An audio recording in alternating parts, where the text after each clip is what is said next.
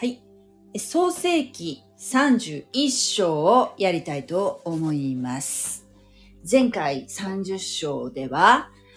えー、おじのラバンの意地悪でね、意地悪で、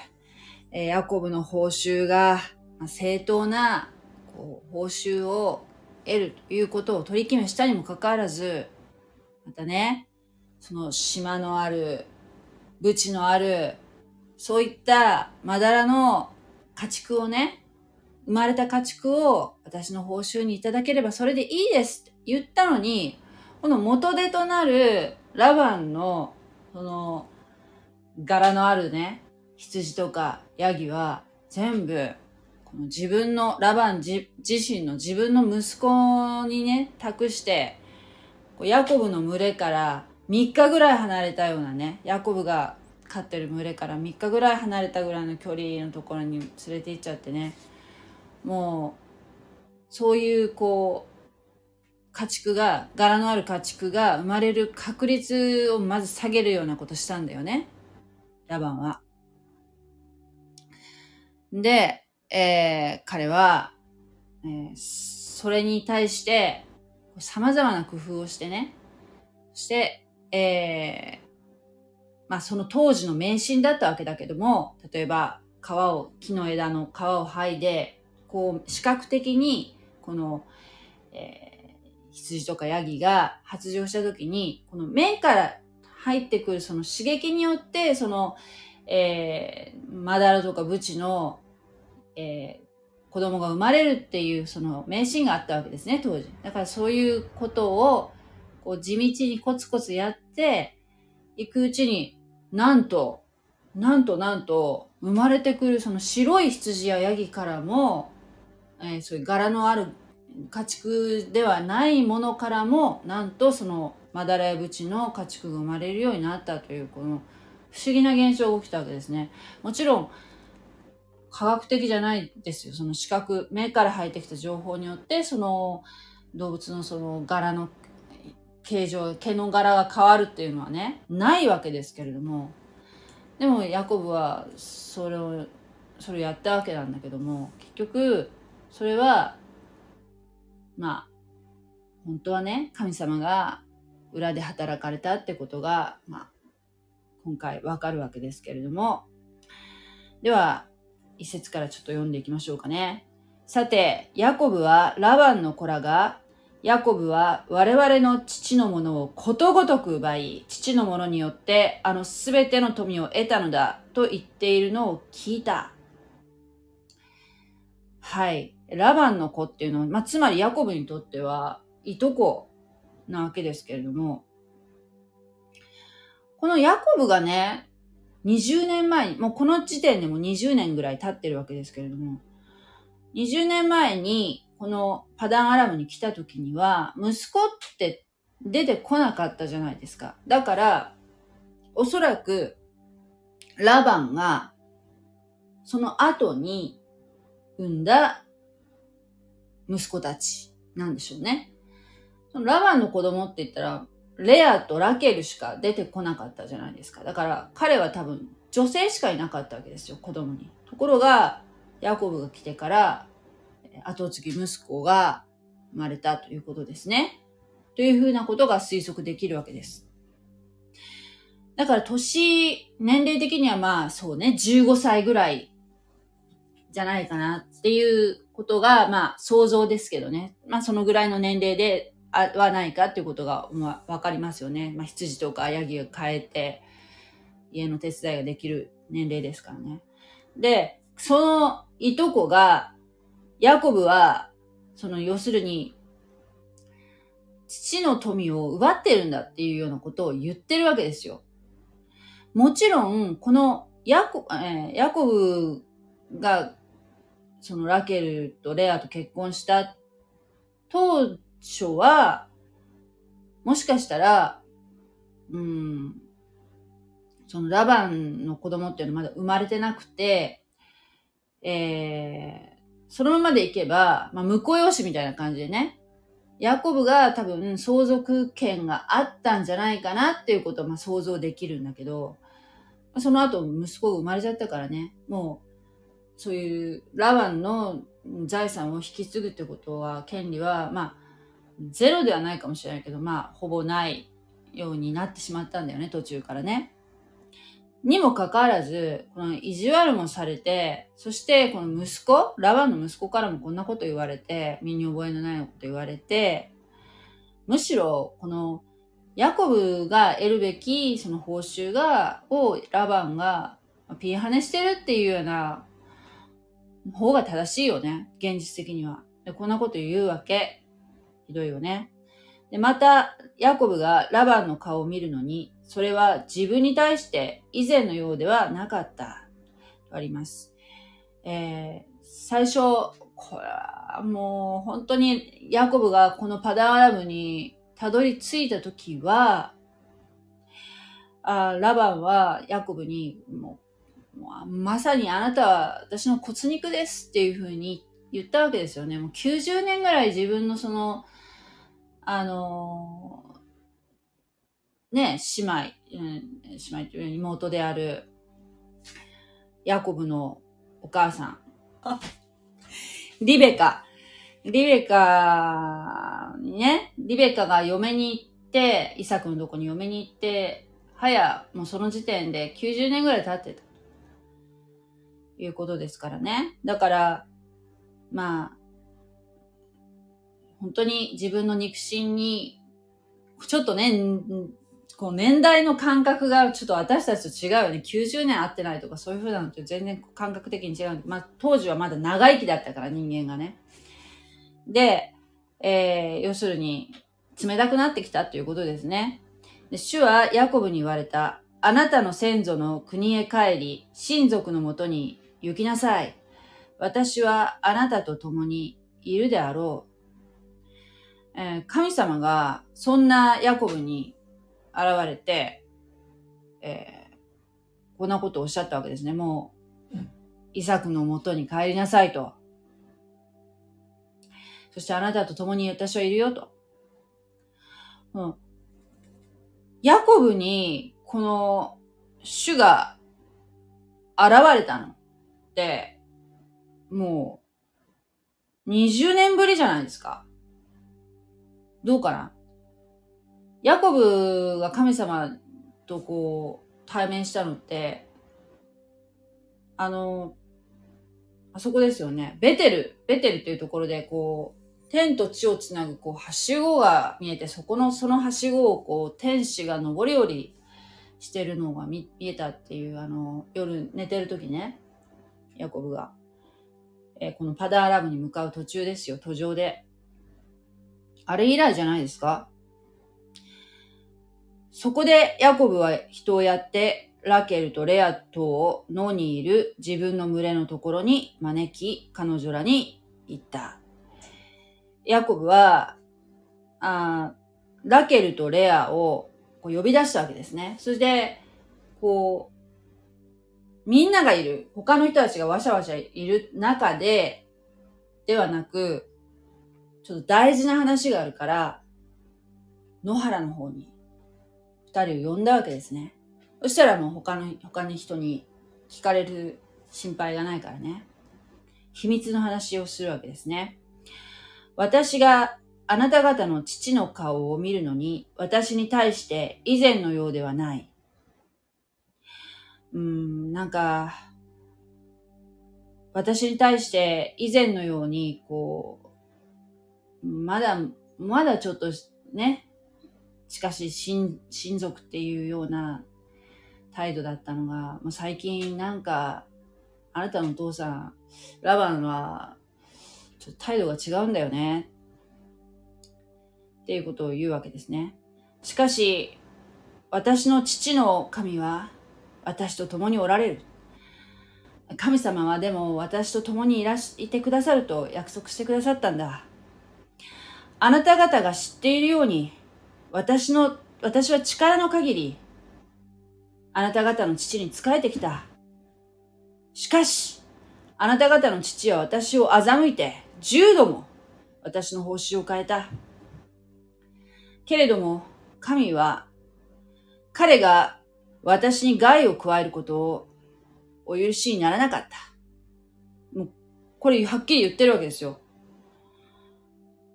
ラバンは10回も私の報酬を変えた。しかし、神様が、ラバンが私に、私に、ヤコブに危害を加えることを許さなかったんだ。神様が全てなさってたんだ。いうことを、ここでヤコブ自身が自分の口で告白してるわけですね。もう確信してるわけですね。この神様が、それこそ、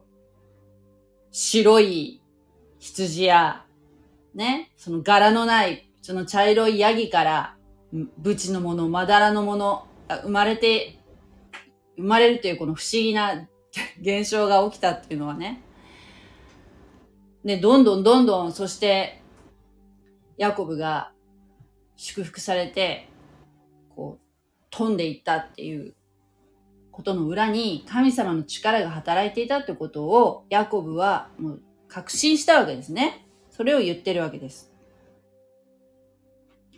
もし彼がブチのものはあなたの報酬だと言えば、群れは皆ブチのものを生んだ。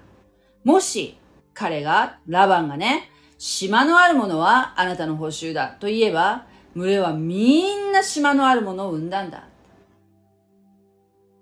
こうして神はあなた方の父の家畜を取って私に与えられた。本当にもう神様の恵みとしか考えられないような現象が起きて、起きたおかげで、ヤコブは、なんと、こう今、今では、今ではね、大いに飛んで、もう本当に、もう無一文みたいな、もう子供はいっぱい生まれたけど、子供はいっぱいいるし、奥さんも4人いるけど、彼らを養うだけでなくね、多くの男女の使用人も手に入れられたし、そしてラクダもロバも持つようになった。ね、今で言うとですよ、車だけじゃなくてバイクも、トラクターも、もう何でも、もう乗り物、いろいろ、もう車だって高級車だって、軽自動車だって 何だって、ね。いろいろ持つことができる。たくさんの財産を彼は得たわけですね。神様のおかげで。いくら相手が工作してもね、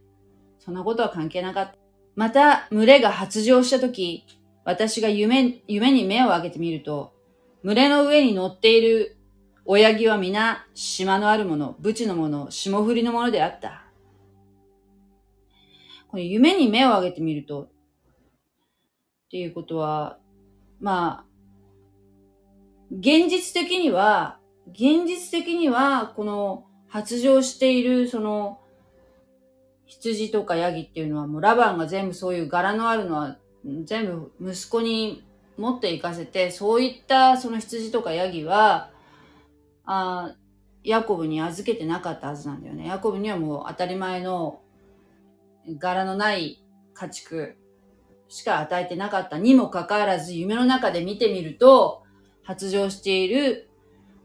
えー、親木は全部、そういうこう島があったり、ブチがあったり、まだらのものがいるではないかということですね。現実的にこのの状況と、まあその裏で神様が働かれている状況っていうのは違った、違っていた、全く違っていたってことですね。意味わかる？その時、神の使いが夢の中で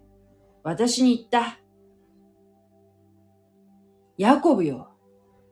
私は答えた。ここにおります。このね、神の使いが夢の中で私に言った。この神の使いっていう言葉っていうのは、旧約聖書でちょいちょい今までも出てきたんですけども、この神の使いっていうのは普通の天使ではないっていうことは、えー、わかりますよね。これは、受肉前のイエス様だと思われます。受肉っていうのはその、イエス様っていうのはこの世界にお生まれになった時はマリアを通して生まれてきましたから、体は、えー、まあ、内部にその神聖、神聖っていう神、神様のご性質はもちろんお持ちなんだけれども、だけど、えー、この私たちのね、罪の、罪をあがなうために、私たちの罪の身代わりになるためには死ぬ必要があったので、人間としてこの世にお生まれになったんですね。神様の栄光を全てお隠しになった状態でね。だから、それが受肉っていうの、あの人間の体を持ってお生まれになることをね、神様が。その、それ、それ以前の、もう本当に、えー、霊としての存在の、えー、状態であった時のイエス様ですね。それが神の使い。夢の中で私に言ったんだ。ヤコブよ。ね、ここにおりますっていうのはこれ、創世紀の22章一節でもあったけど、アブラハムよって神様が、えー、話しかけられた時に、アブラハムは、ここにおります。はい、ここにおります。ひねいに、ひねいに、ここにおります。っていうふうに答えたわけですね。ひねいに。神の使いは言った。目を上げてごらん、見てごらん。群れの上に乗っている親木はみんな島のあるもの、武地のもの、霜降りのものです。私はラバンがあなたにしたことをみんな見ています。ね？私はベテルの神ですと、ほら、自分は神ですよってことをおっしゃってますよね。ベテルであったあの時の神だよ。ヤコブ。かつてあなたはあそこで柱に油を注いで私に誓いを立てましたが、今立ってこの地を出てあなたの生まれた国へ帰りなさい。必ずあなたを連れ帰るよっていうことをあの時ヤコブに神様は約束されてましたよね。神様は必ず約束を守られるお方なんです。20年苦労しましたけれども、ついにヤコブは神様にもう生まれ故郷に帰りなさいということを告げられたわけですね。ってことを言われたんだよと。えー、ヤコブはラケルとレア、二人の妻に語って聞かせたわけですね。するとラケルとレアは答えて言いました。私たちの父の家に、なお私たちの浮くべき分、また修行がありましょうか。私たちは父に他人のように思われているのではありませんか。彼は私たちを売ったばかりでなく、私たちのその金さえ使い果たしたのです。私たちのその金、これは何かっていうと、花嫁料です。花嫁料っていうのは、当時の結婚っていうのは、結婚するとき、奥さん、えー、奥さんとなる実家の父親と父親もしくは父親がいない場合はその兄に花嫁料っていうのを夫となる人は支払わなければいけなかったんですね。すごいたくさんお金を支払わなきゃいけなかった。だけどヤコブは無一文でここまで来たから。だから、その代わり、ラケルのために7年間、レアのために7年間、合計14年間働いたんですよね。その時のラバンが手に入れたお金っていうのは、これは当然、その花嫁の支度金として、花嫁に渡さなきゃいけないお金っていうのもあるわけですよ。だけど、全部ラバンは自分の懐に入れたんですよね。それを言ってるわけです。父親だけど、もう娘のことは、娘とも思ってないっていうこう不満が彼女たちにあったわけですね。神が私たちの父から取り上げられた富は、皆私たちと、私たちの子供のものです。だから、何事でも神があなたにお告げになったことをしてください。とこの二人は言いました。もう、今まで、この、子供をめぐる、いかに子供を産むかレースで、この二人は非常に対立してましたけれども、このラバンという、この父親に対する、こう、不満とか 憎しみで、まあ一致したわけですね。まああのお父さんひどい。もう娘のこと娘と思ってないっていうところですね。そこでヤコブは立って、子らと妻たちをラクダに乗せ、またすべての家畜すべて、すなわち彼がパダンアラムで得た家畜とすべての財産を携えて、カナンの地に、地におる父イサクのもとへ赴いた。ということですよ。ついにヤコブは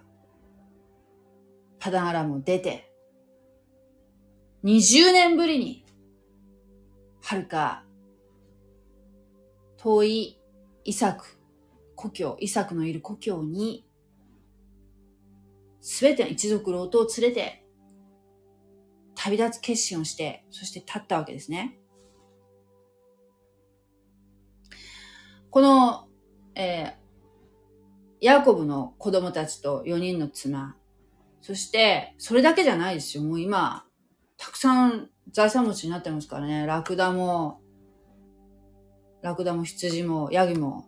ロバも、鶏とかもいるかもしれない。ね。家畜がいっぱいいるし、そして、雇い人もいっぱいいますよね。ヤコブは今やお金持ちになった。それをラバンとかラバンの息子たちは妬んだんでしょうね。うん、だけど、もう、いい、もう、神様が帰りなさいっていうふうに告げられたので、もう、喜んで神様の命令に従うことを決心したわけですね。その時、ラバンはどうしていましたか？というところなんですけれども、その時ラバンは羊の毛を切るために出ていたので、ラケルは父の所有のテラビムを盗み出した。これちょっと伏線なんですけども、このラバンは羊の毛を切るために出ていたということで、えー、このね、ヤコブたちが、ヤコブ一家が、えー逃げ出したってことを気づかなかったわけですね。なぜかというと、彼は、前のとこでも書いてあったんですけど、彼は、要するに、自分の家畜の中から、まあ自分の家畜をヤーコブにこう見見てもらってたわけですけれども、その中で、その報酬がね、報酬を、その生まれた、えーマダラとかブチとか島のあるものを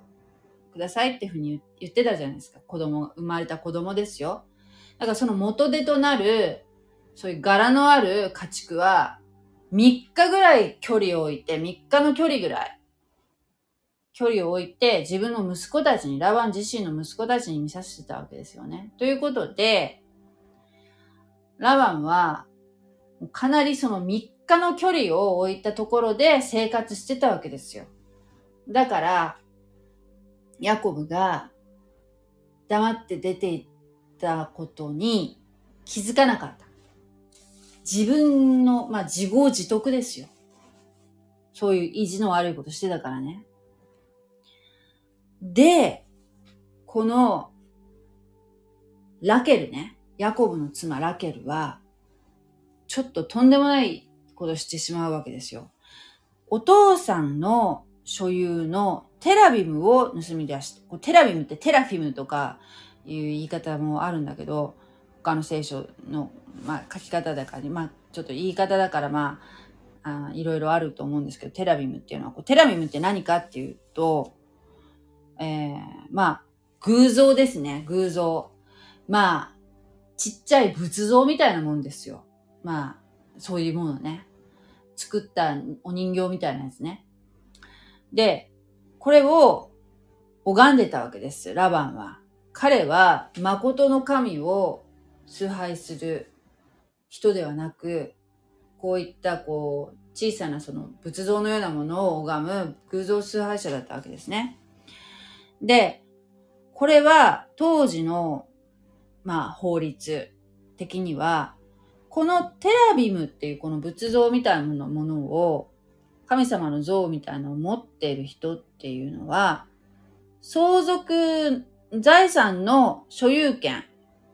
を持っているっていう、こう、証拠になるそうなんですね。だから、そういった意味でも大事な印なわけですよ。ラバンにとってはね。で、ラケルは、なんでこれを取ったかっていうと、ラケルもこの偶像礼拝してる人っていうわけではなくて、彼女は自分に与え、もらう、自分が分けてもらえる分の財産っていうのはなかったわけですよね。ラバンから。ラバンくれなかったから。だから、後に、ラバンに自分があなたの、要するに財産、ラバンが死んだ後とかに、その、ラバンの相続、財産の相続権があるよっていう、その印でしょ？このテラビムがね。その時のために持って逃げたわけですよ。だけど、まあ、これ神様っていうふうに思ってラバンは拝んでるわけですけども、ちょっと考えてみるとおかしいなっていうのは、盗むことができる神様っていうのはありえないわけですよね。ね。私たちが、えー、拝している神様っていうのは誰も盗むことはできません。誰も。お人形みたいなもんじゃないからね。だから、このラバンが拝んでるようなものっていうのはゴミに等しいわけですけどね。だけど、その相続財産の印、財産権の印となるものだから、ラケルは持って逃げたんです。これ大変なことに後でなるんですけどね。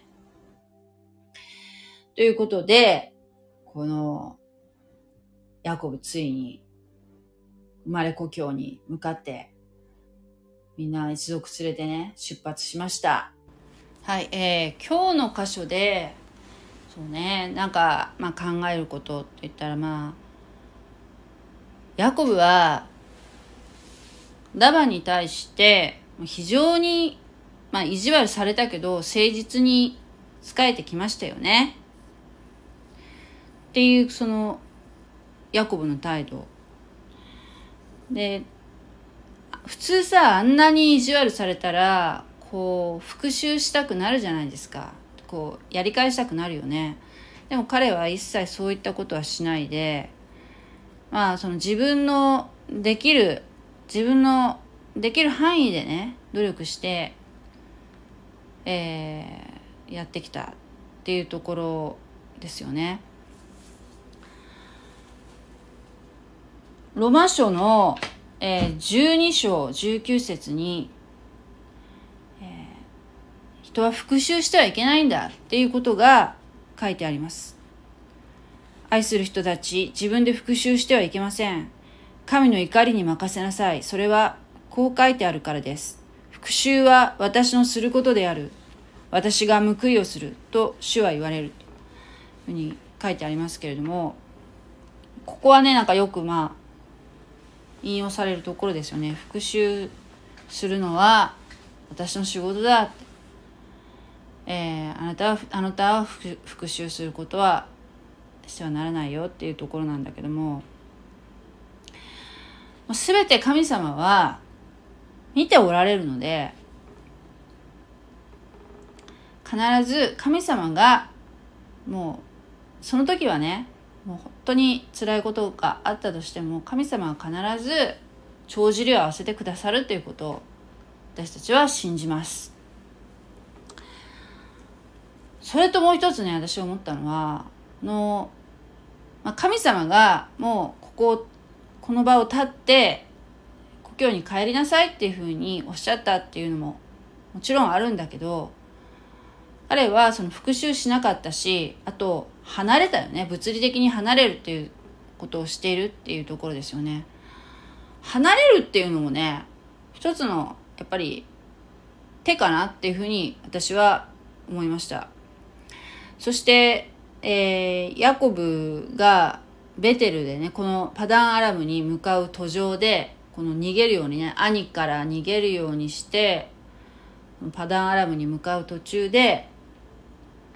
ベテルベテルっていうところでね神様イエス様十肉前のイエス様と出会うわけですけどその時言われたことが、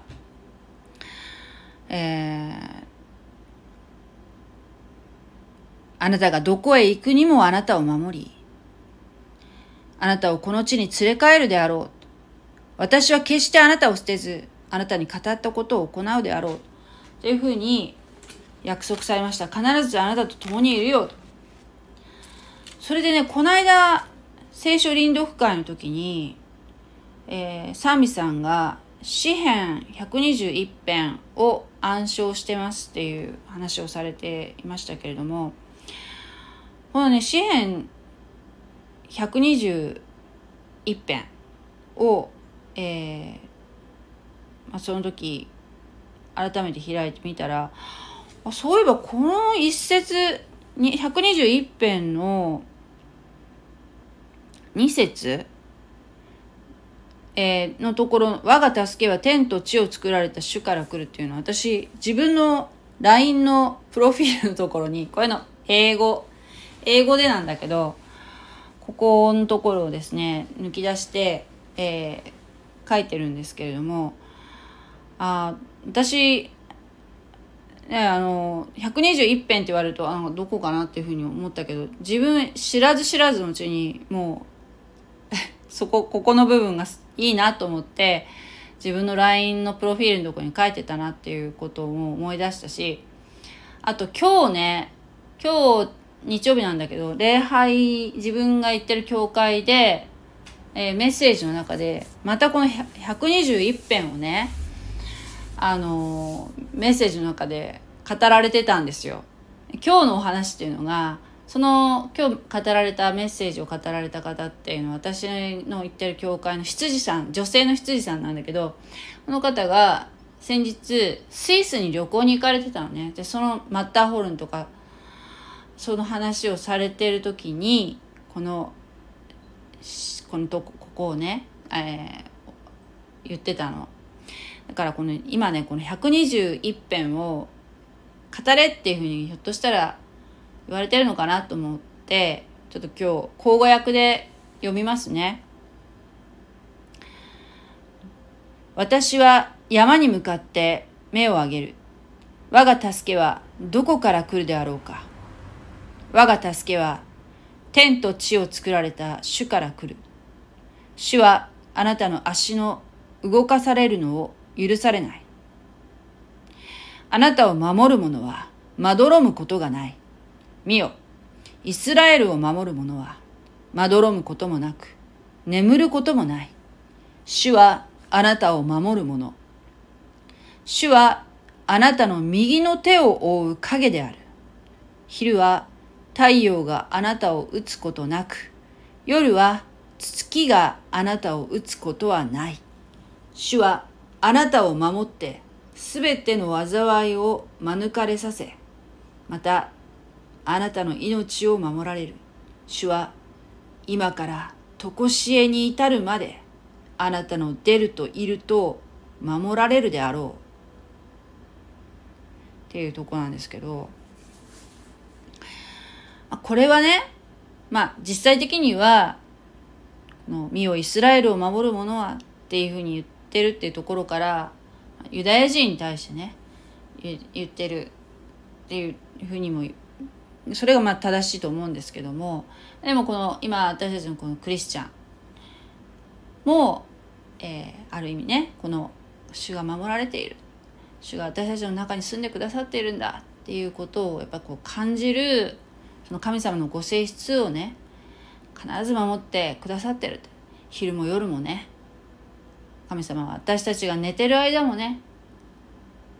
働かれてるんですよ。っていうことをねとっても感じるこの読むととても安心する聖句じゃないかなっていうふうに思います。あともう一つ今日はえー、イザヤ書のね53章。も、えー、読んでおられました。これはもう非常にまたこれも有名な箇所で、イザヤ書っていうのはイエス様がお生まれになるこの世に来られる700年ぐらい前に書かれた書、えー、予言の書なんですけれどもこれがもう恐ろしいほどにイエス・キリストのことを、えー、言い当ててる出現を予言している、えー、まあ大事なね、えー、書書なんだけどちょっとこれ読みますね。えー、イエス様を感じてください。誰が我々の聞いたことを信じ得たか？主の腕は誰に現れたか？彼は主の前に若木のように乾いた土から出る根のように育った。彼には我々の見るべき姿がなく威厳もなく我々の慕うべき美しさもない。彼は侮られて人に捨てられ悲しみの人で病を知っていた。また、顔を覆って意味嫌われる者ののように、彼は侮られた。我々も彼を尊ばなかった。誠に、彼は我々の病を負い、我々の悲しみを担った。しかるに、我々は思った。彼は撃たれ、神に叩かれ、苦しめられたのだと。しかし、彼は我々の咎のために傷つけられ、我々の不義のために砕かれたのだ。彼は自ら懲らしめを受けて、我々に平安を与え、その打たれた傷によって我々は癒されたのだ。我々は皆、羊のように迷って、おのおの自分の道に向かっていった。主は我々の、我々すべてのものの不義を彼の上に置かれた。彼は虐げられ、苦しめられたけれども、口を開かなかった。ほふり場に惹かれてゆく子羊のように、また毛を切る者の前に黙っている羊のように、口を開かなかった。彼は暴虐な裁きによって取り去られた。この世の人のうち、誰が思ったであろうか。彼は我が民の咎のために打たれて、生ける者の力、断たれたのだと。彼は暴虐を行わず、その口には偽りがなかったけれども、その墓は悪しき者と共に設けられ、その塚は悪をなす者と共にあった。しかも彼を砕くことは主の身胸であり、主は彼を悩まされた。彼が自分を咎の供え物となすとき、その子孫を見ることができ、その命を長くすることができる。かつ、主の、主の身、主の身胸が彼の手によって栄える。彼は自分の魂の苦しみにより光を見て満足する。義なる我がしもべはその知識によって多くの人を義とし、また彼らの不義を追う。それゆえ私は彼に大いなるものと共にものを分かち取らせる。彼が、彼は強い者と共に獲物を分かち取る。これは彼が死に至るまで自分の魂を注ぎ出し、戸がある者と共に数えられたからである。しかも彼は多くの人の罪を負い、戸がある者のために取りなしをした。っていうところですね。もう、い今、2023年の私たちがこれを読むとイエス様のことを言ってるとしか思えないわけですけれども、イエス様が出現されるはるか700年前に、これはメシア予言として書かれたわけですけれども、これを、えー、持っていた、イザヤ書を持っていたユダヤ人ですら、イエス様がメシアだとは信じることがどういうわけかできなかったわけですね。メシアではスーパーマンのようにやってくるとでも思ってたんでしょうかね。これはメシアは非常に迫害を受けるということをこう見るとそういう側面があるということが分かりますよね。という感じで、えー、ちょっと、えー、今日礼拝で聞いた、えー、詩編121編とイザヤ書53章も付け加えました。というところで、えー、今日は終わりたいと思います。ありがとうございました。God bless you! じゃあまたね。